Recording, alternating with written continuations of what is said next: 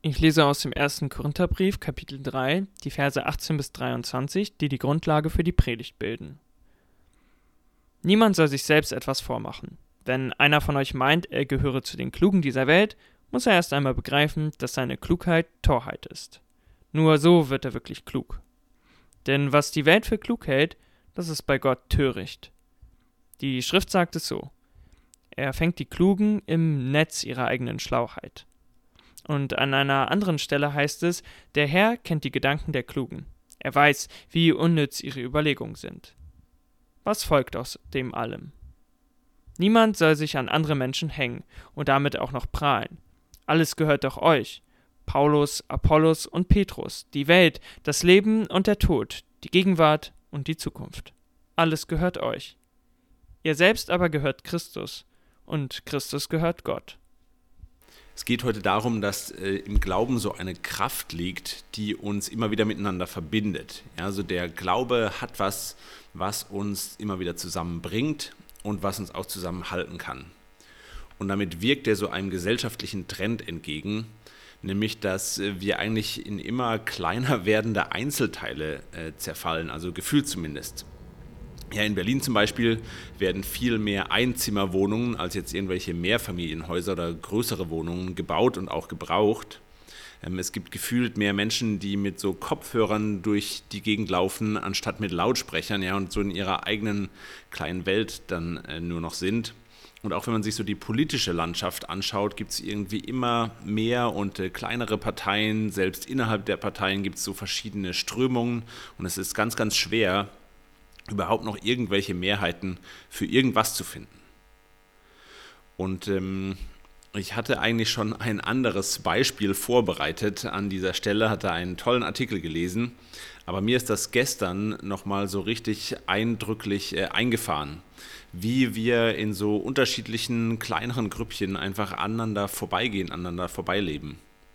Und zwar war ich äh, gerade mit dem Fahrrad unterwegs, war unterwegs nach Hause, wollte in meine Straße abbiegen und dann hat mir so ein Demozug den Weg versperrt. Das kommt ja ab und zu mal vor hier.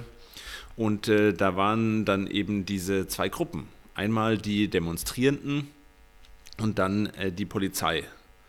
Und das waren wirklich wie so zwei Blasen, die so getrennt waren voneinander, wo man den Eindruck hatte, da ist überhaupt gar keine Durchlässigkeit. Da obwohl die nebeneinander herlaufen, ist da wie so eine gefühlte Wand zwischen den beiden, dass da einfach überhaupt gar kein Austausch stattfinden kann. Ja, also allein, wenn man sich die Menschen schon so angeschaut hat, ähm, die Kleidung bei den Demonstrierenden, alles schwarz, ähm, die Haare dafür eher bunt und äh, äh, wild und bei den Polizisten waren äh, und Polizistinnen die Haare kurz und äh, natürlich in Uniform. Ja? Allein da ist schon so ein Gegensatz sichtbar geworden. Und obwohl sich die Demonstrierenden jetzt mit ihrer Botschaft, dass niemand Bulle sein muss, ja eigentlich direkt an die Polizei gewandt haben, an die andere Gruppe, die da zugegen war, hatte ich den Eindruck, da kommt einfach null durch. Da ist auch gar keine Kommunikation irgendwie möglich, so von der Art und Weise, wie die Gruppen einfach ähm, unterschiedlich sind und aneinander vorbeigehen. Und irgendwie wirkte das so, als ob da gar keine Möglichkeit ist, aufeinander einzugehen, gar kein, gar kein Wille, auch irgendwie die andere Seite ähm, zu verstehen und ähm, sich auf sie einzulassen. Und äh, auch wenn ich mich jetzt keiner dieser beiden Blasen zum Beispiel zugehörig fühle, habe ich den Eindruck, wir sind doch auch immer wieder in so einer eigenen kleinen Welt gefangen und äh, es ist ganz schwierig, irgendwie Kontakte darüber hinaus dann nochmal zu knüpfen, also mit Menschen in einer ganz anderen Lebenssituation irgendwie in Kontakt zu kommen. Also äh, zum Beispiel äh, ist das ja allein schon mit dem Alter so oder mit der Lebensphase. Ja? Also ich bin gerade so in dieser junge Familienbubble drin und äh, wenn ich ab und zu zum Beispiel hier im Ringcenter, im Einkaufszentrum, da gibt es unten so einen Bäcker und eine Metzgerei. Wenn ich da vorbeilaufe, dann halten da die Senioren immer ihr Kaffeekränzchen oder haben da ihr Mittagessen. So, das ist irgendwie so ein Treffpunkt für die, wo die, wo die abhängen und ähm, ich laufe da vorbei, ich nehme das irgendwie wahr, aber da findet irgendwie überhaupt gar kein Austausch statt. Ja? Die Welt der Senioren ist so eine, die mir völlig fremd ist. Und umso schöner fand ich das äh, dann, dass über die letzten Jahre eine ältere Dame, die bei uns im Gebäude gewohnt hat, so von sich aus aus dieser Bubble rausgekommen ist, ja, aus ihrer Blase rausgetreten ist und auf uns zugekommen ist, ganz einfach, indem sie fast immer auf ihren Balkon rausgekommen ist aus ihrer Wohnung, wenn wir mit den Kids irgendwie im Innenhof gespielt haben und immer ein paar freundliche Worte für uns hatte, gefragt hat, wie es geht und dann auch für unsere Tochter so ein, so ein Stück Schokolade immer vom Balkon geworfen hat. Ja, das war ein ganz schöner Austausch, ganz schöner Kontakt ähm, mit dieser Frau, die in so einer ganz anderen Welt gelebt hat. Und ich fand die Momente, die wir mit ihr hatten, den Austausch, den wir mit ihr hatten, umso wertvoller, da sie äh, jetzt vor ein paar Wochen ähm, verstorben ist. Und ich wünsche mir das, dass ich mehr solche Grenzüberschreitungen habe, ja, mehr solche Kontakte, Begegnungen, mehr so eine Verbindung mit Menschen, die jetzt in einer ganz anderen Lebensphase sind, die in einer ganz anderen Bubble, in einer ganz anderen Welt unterwegs sind als ich. Und ich sehe da auch so einen Auftrag für uns eigentlich als Kirche, dass wir immer wieder auf andere Menschen zugehen und dass wir so Brücken bauen dass wir Verbindungen schaffen, wo sie natürlicherweise nicht entstehen und äh, auch immer wieder einfach gekappt werden.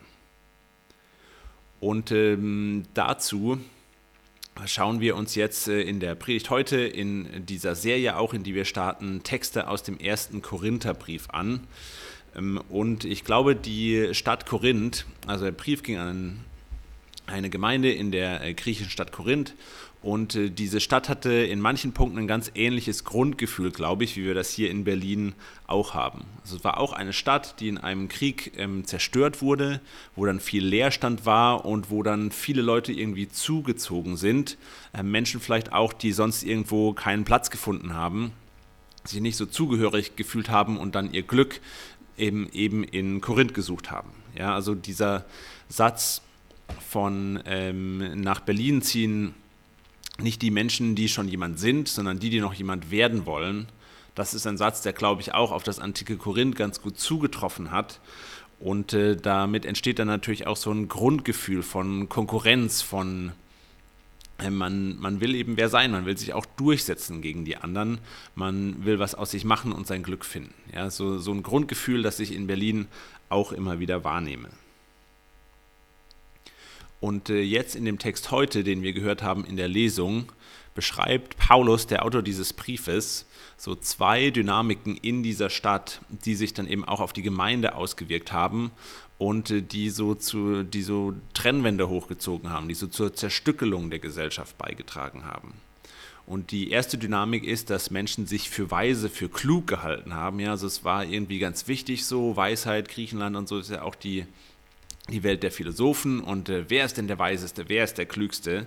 Das ist so eine trennende Dynamik. Und das Zweite war dann, dass Menschen sich eben um prominente Figuren irgendwie gesammelt haben und gesagt haben, ah, ich gehöre zu dem, ich gehöre zu dem. Ähm, und dass sich daraus dann so kleine Grüppchen gebildet haben und äh, die Gemeinde überhaupt gar nicht mehr irgendwie als Einheit unterwegs war, gar nicht mehr zusammen unterwegs war. Und was Paulus jetzt in diesem Brief macht, ist eben äh, den Korinthern ähm, das darzulegen, wie der Glaube diesen beiden Dynamiken entgegenwirkt. Darum geht es in dem Text, den wir uns heute anschauen. Und das sind auch die beiden Punkte meiner Predigt heute, wie ähm, der Glaube diese trennenden Dynamiken, wie er denen entgegenwirkt. Und ähm, als erstes Mal will ich sagen, worum es Paulus hier nicht geht, wenn er davon spricht, dass die Menschen erstmal feststellen müssen, dass ihre Klugheit, ja, dass sie sich für klug und weise halten wollen, ähm, dass das eigentlich Torheit ist, dass sie das erstmal erkennen können, dass das, dass das bescheuert ist eigentlich. Und äh, es geht Paulus hier nicht darum, irgendwie so ein Anti-Bildungsprogramm aufzuziehen. Ja, Paulus war selbst ein gebildeter äh, Mensch, war selbst ein Intellektueller, kann man sagen. Und das wird schon an, allein daran deutlich, dass er auch hier im Text zwei Zitate bringt, um seinen Punkt zu untermauern. Das eine ist ein Zitat aus dem Buch Hiob, das zweite aus den Psalmen und das sind beides Bücher, die wir heute ähm, zu einer Sammlung zählen, die unter dem Überbegriff Weisheitsliteratur bekannt ist. Ja, also Weisheit war für Paulus auch ganz, ganz wichtig und er, er war ein studierter Mann. Das zweite, was er, glaube ich, nicht machen will, ist, dass er hier so einen Widerspruch aufmachen will zwischen ähm, Glaube und Verstand. Also er will hier nicht sagen, denkt doch mal weniger nach irgendwie und vertraut einfach und folgt zu mehr eurem intuitiven Gefühl von Gott oder so. Das will er überhaupt nicht machen. Sondern Paulus ist jemand, der in seinen Briefen immer und immer wieder eigentlich versucht, mit rationalen Argumenten auch für den Glauben zu werben. Macht er auch hier im Text. Ja, in Vers 21 äh, stellt er die Frage, was folgt denn daraus? Ja, damit bringt er ein logisches Argument, was er aufgebaut hat in den ersten im ersten Teil seines Briefes bringt er damit so zum Abschluss. Also er sieht da eine ganz enge Verbindung eigentlich auch zwischen Denken, zwischen Verstand und Glaube. Worum es ihm hier jetzt aber, glaube ich, geht, ist äh, den Menschen zu sagen, also die, wie ihr die Welt seht, wie ihr das Leben versteht, ja, das, das ist nicht, wie das eigentlich funktioniert. Ja, ihr lebt so, ihr denkt so, ihr seid in so einer Denke drin, ähm, als ob ihr diese Jesus-Geschichte überhaupt nie gehört hättet, ja, als ob es Gott gar nicht gäbe. So verhaltet ihr euch, wenn ihr euch ähm, für weise haltet und die, ständig diese Frage stellt, wer ist denn der Klügste unter uns? Und so diese Denkweise, äh, in der die Leute drin waren, das so nachzuvollziehen, ähm, dazu hat es mir sehr geholfen, nochmal äh, so eine andere Geschichte ähm, die den Menschen wahrscheinlich mehr im Vordergrund war, neben die Jesus-Geschichte zu stellen. Also ja, wir sind ja hier im antiken Griechenland, Korinth und so. Und ich finde so eine, eine alte, antike Heldengeschichte mal neben die Geschichte von Jesus zu stellen, ist da ganz, ganz aufschlussreich. Eine der bekanntesten äh, griechischen Helden, Mythen, Sagas ist ja die Eroberung von Troja, ja, die Ilias von Homer. Und wenn man sich äh, diese Geschichte zum Beispiel mal anschaut und dann ein Evangelium, die Lebensgeschichte von Jesus, ähm, dann fällt auf, dass denen eigentlich einiges gemein ist. Ja, also so in beiden Geschichten gibt es Götter, die irgendwie auf die Erde kommen, die irgendwie mit den Menschen dann interagieren. Es passiert in griechischen Mythen auch immer wieder, dass mal jemand irgendwie in die Totenwelt hinabsteigt und auch wieder zurückkommt. Ähm, es passieren überhaupt ganz viele übernatürliche Dinge und Wunder und so die Welt der Menschen und die Welt der Götter, die ist so ganz, ganz durchlässig. Ja, also das heißt so einige Dinge, die für uns vielleicht eher gewöhnungsbedürftig sind, ja, die, die uns erstmal in Staunen versetzen oder in Fragen auch versetzen, ja, so mit Auferstehung und diesen ganzen übernatürlichen Wundergeschichten, die waren damals wahrscheinlich nicht so das Problem. Was aber auffällt ist, wenn man sich jetzt so einen griechischen Helden anschaut, ja wie zum Beispiel Odysseus, ja einer der großen Helden der Troja-Saga, äh, das war der, der dann mit der Idee des Trio trojanischen Pferds aufkam und der dann so mit seiner Weisheit, mit seiner klugen List den Krieg gewonnen hat für die Griechen. Ja, wenn man sich äh, den mal anschaut, dann, dann ähm, wird das deutlich, dass so seine Weisheit war, ähm, war ganz, ganz wichtig, um diesen Krieg zu gewinnen, hat dabei geholfen, diese Stadt zu erobern. Und das Prinzip, was dann man aus dieser Geschichte rausziehen kann, auch so für das eigene Leben, ist dann, eben, naja, wir versuchen auch möglichst weise zu sein, möglichst klug zu sein, ähm, zu verstehen, wie die Welt eben so ist, wie die Menschen auch ticken. Und ähm, wenn wir das am besten hinkriegen, dann können wir auch unser eigenes Leben gut gestalten. Dann können wir Probleme lösen. Das ist, das ist die Art und Weise, wie wir ähm, unser Leben leben, äh, gut leben können und die Welt verbessern können. Und wenn wir jetzt mal Jesus daneben stellen, dann hat er vielleicht auch irgendwie ein paar Streitgespräche gewonnen oder, oder so, aber seine größte Heldentat ist eigentlich ein, äh, eine Niederlage. Er ist am Kreuz gestorben. Ja, das ist was, äh, ein Held, für den man sich eigentlich fremdschämt in der Antike. Ja, das wird deutlich, wenn man sich klar macht, so eine Kreuzigung, das ist was, das in keinem antiken Text, der uns heute überliefert wird, beschrieben wird. Nie, nie wird darüber gesprochen. Nur in den biblischen Texten, in den Evangelien wird eine Kreuzung geschildert. Und dieses Prinzip, was dahinter steht, ähm, ist eben jetzt nicht auf die eigene Weisheit, auf die eigene Klugheit zu vertrauen, sondern auf Gott zu vertrauen, sich ihm ganz auszuliefern, selbst in ausweglosen Situationen, nicht nochmal irgendwie zu versuchen, sich irgendwas Cleveres auszudenken oder so, nochmal mit einer neuen Idee um die Ecke zu kommen, sondern darauf zu vertrauen, dass Gott letztlich das Leben und die Welt in der Hand hat und, ähm, ähm, und eingreifen wird, Dinge zu einem guten Ende führen wird. Und das ist so ein Prinzip, das den äh, Menschen damals, glaube ich, fremd war. Und was Paulus ihnen hier klar machen will, ist, guck mal, ihr, ihr folgt hier diesem Odysseus-Prinzip, ja, dieser Heldengeschichte, aber habt ihr nicht die Geschichte von Jesus gehört? Ja, so funktioniert die Welt nicht mehr.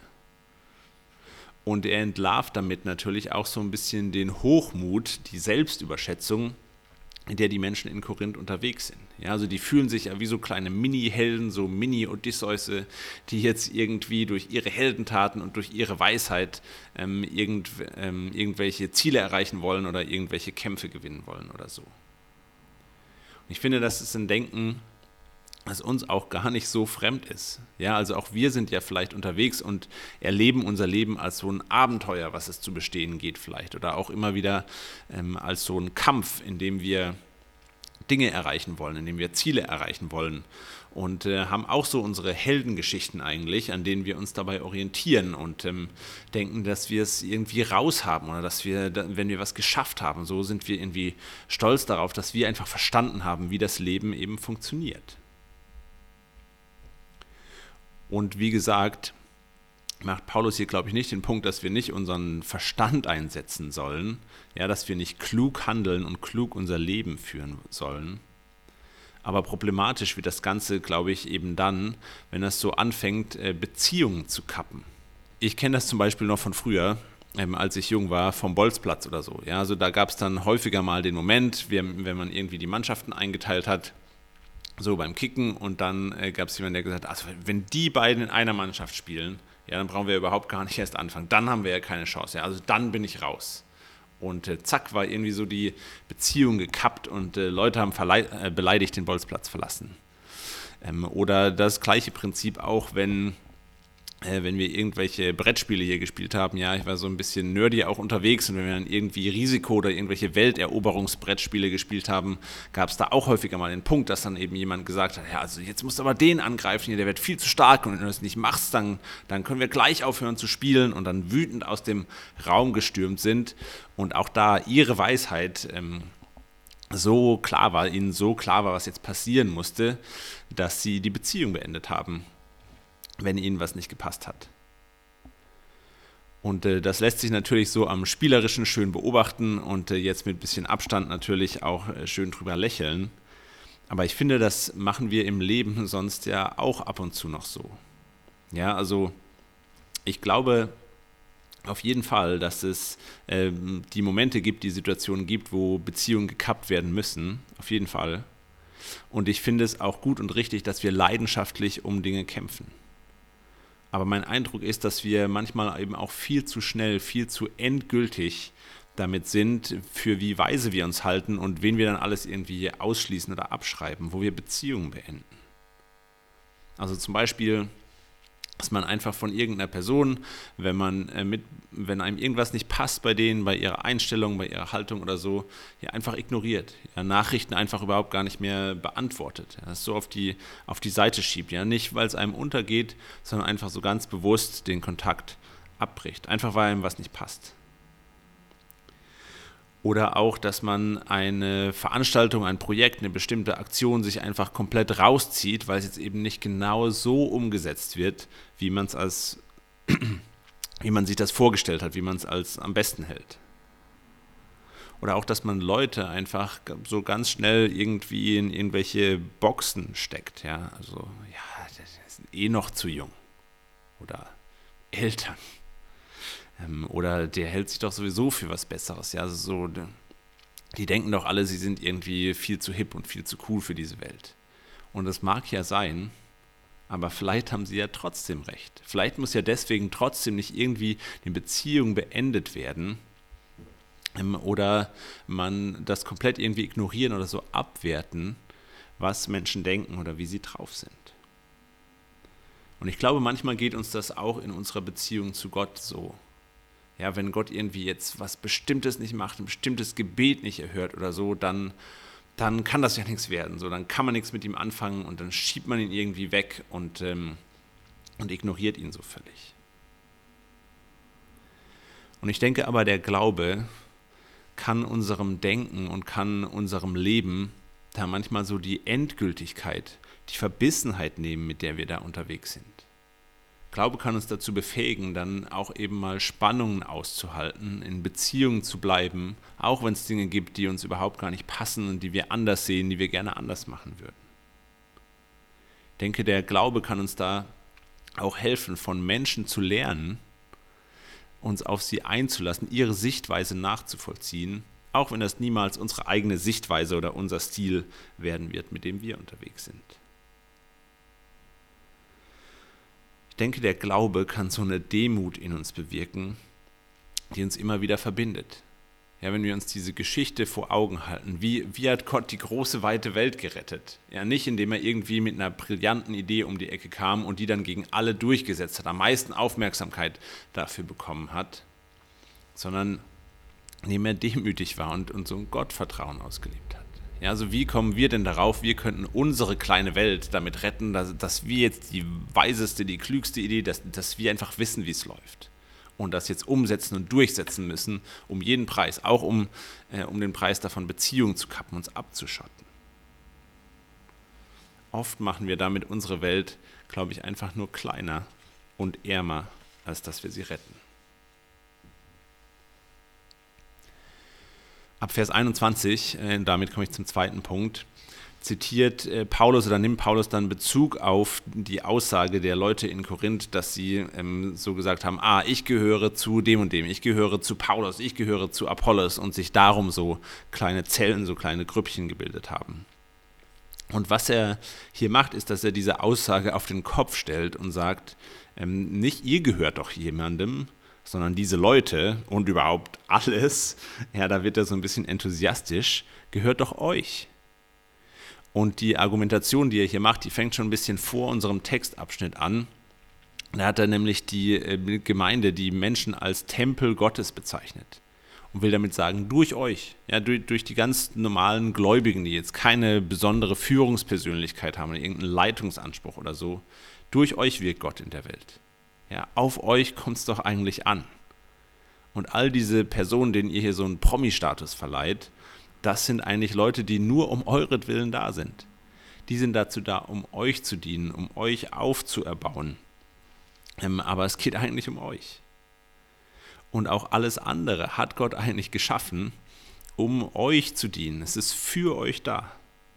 Und ich finde das so eine tolle Perspektive, eine Perspektive, die ähm, jetzt auch nicht den Leuten sagt, sie sollen demütig sein im Sinne von auf sich draufzuhauen, sich klein zu machen, sondern der, der sie eigentlich erhebt, der ihnen auch die eigene Wichtigkeit irgendwie vor Augen hält. Warum hängen sich die Leute trotzdem so an diese Leitungspersönlichkeiten und machen sich ja so ein Stück weit damit auch von ihnen abhängig? Das erste ist, glaube ich, so dieses Konkurrenzdenken, dieses Streben nach Klugheit, nach Weisheit, ja, wer ist der Größte, wer ist der Beste, was ich beschrieben habe. Und das zweite ist, dass es ja auch einfach eine persönliche Präferenz der Leute ist, wen sie jetzt halt lieber mögen. Also es wird in den äh, Briefen von Paulus zum Beispiel an einer anderen Stelle auch deutlich, dass Apollos einfach besser reden konnte als er. Ja, es war einfach der bessere Redner.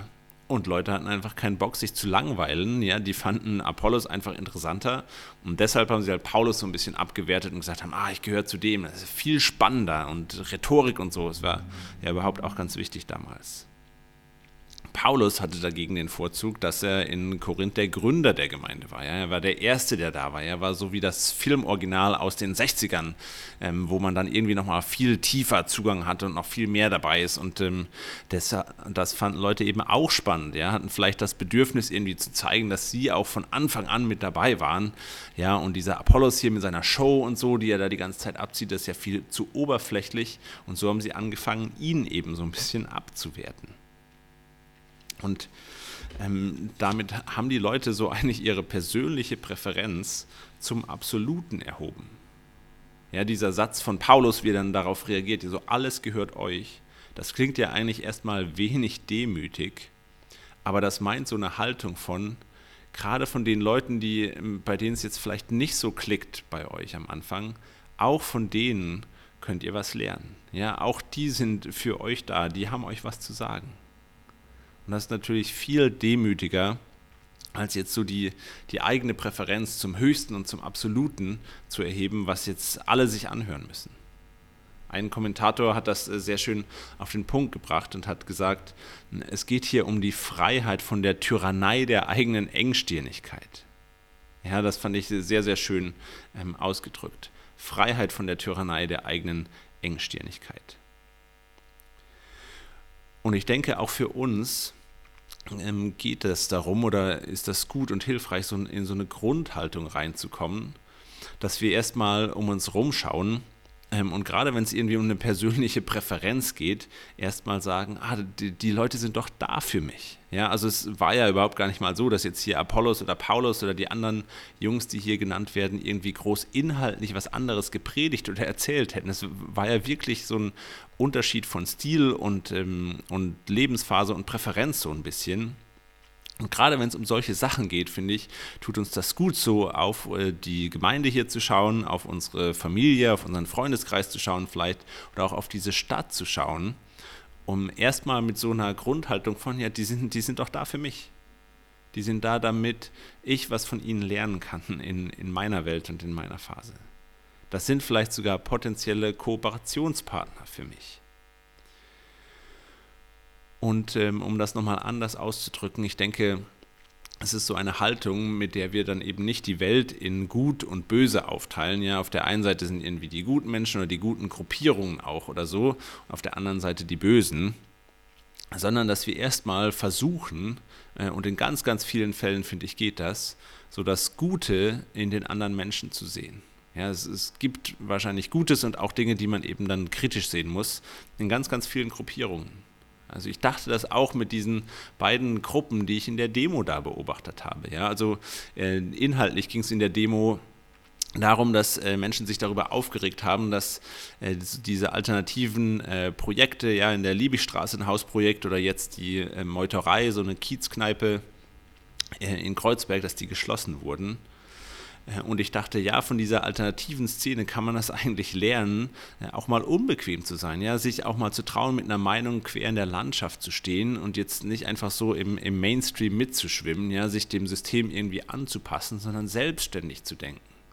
Ähm, auch aufzustehen, irgendwie zu versuchen, das aufzuzeigen. Schaut mal, so kann man auch leben, auch wenn es der Mehrheit irgendwie nicht entspricht. Dafür braucht es auch Platz. So, das finde ich, da können wir auf jeden Fall was von lernen. Gleichzeitig aber auch die Polizei, gerade in Berlin, finde ich, äh, haben sehr, sehr kluge und gute Deeskalationsstrategien. Ja, so was allein dieses Wochenende wieder an Demos gelaufen ist, ja, wenn man sich das mal in der Übersicht anschaut, da ist so viel Gewaltpotenzial eigentlich irgendwie auch dabei und trotzdem ist das, ist, ähm, ist das so friedlich gelaufen.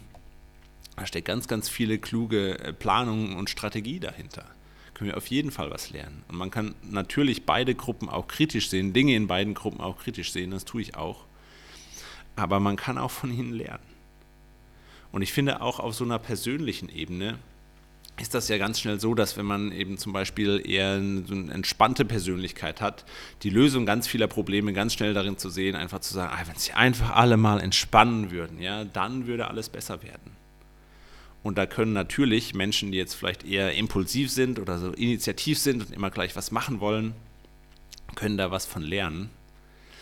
Andersrum können aber auch entspannte Menschen sehr viel ähm, von Menschen lernen, die eben, die eben mal mit der Faust auf den Tisch hauen, ja, die, äh, die mal reagieren und Sachen einfach nicht so weiterlaufen lassen. Ja, weil wenn man nicht auch von der anderen Gruppe lernt, dann eiert man vielleicht immer einfach nur weiter und es ist überhaupt nicht gut, da entspannt zu bleiben. Dinge werden nicht angesprochen, die eigentlich dringend mal angesprochen werden müssten. ich finde, da kann äh, der Glaube uns dabei helfen, uns so demütig zu machen.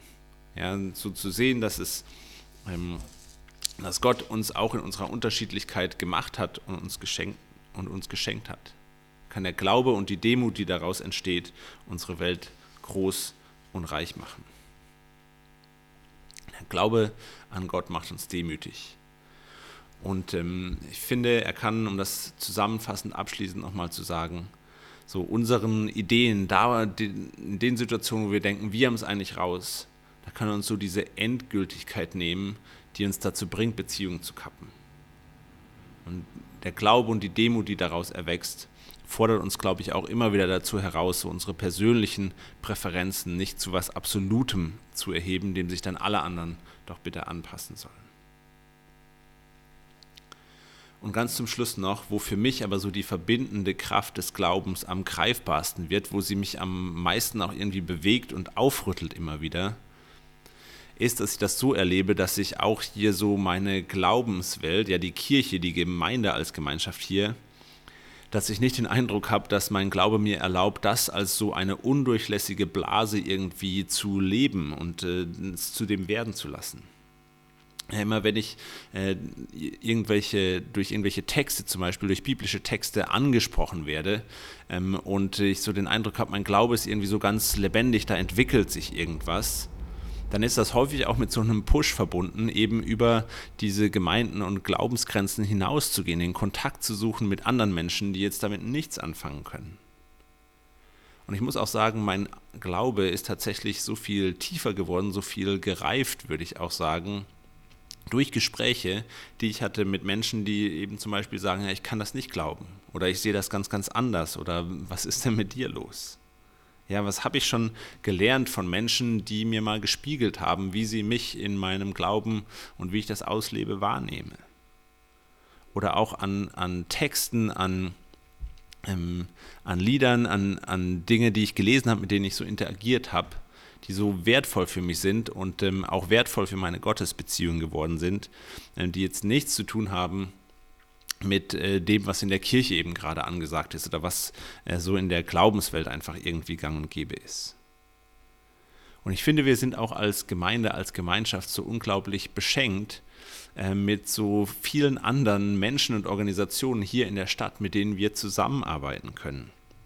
Ja, also allein hier äh, der Freiraum in der Box, unser Gottesdienstraum, ist ein Geschenk, dass wir mit denen zusammenarbeiten können. Ja, so wie die denken, wie sie ihren Raum gestaltet haben das ist ganz, ganz wertvoll, auch für das, was unser Anliegen ist. Oder andere, äh, Obdach e.V., die äh, das Anliegen haben, Menschen eine warme Mahlzeit und äh, Essen zu organisieren, die es eben nicht haben. Oder nebenan.de, eine Ostkreuzgruppe, mit denen wir jetzt in Kontakt sind, ja, die die Nachbarschaft im Blick haben. Da sind wir sehr, sehr beschenkt mit anderen Gruppen und Organisationen und können ganz viel äh, daraus ziehen ähm, für unser Anliegen auch und dafür, wie wir unseren Glauben und wie wir Gemeinde leben.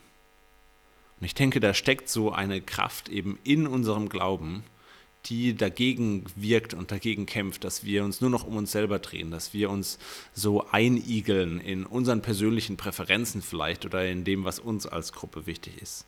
Ich denke, da können und da werden wir auch noch so, so viel lernen, ähm, und ich freue mich drauf, auch in den kommenden Wochen, in den kommenden Predigten, da noch weiter einzusteigen und tiefer drüber nachzudenken. Amen.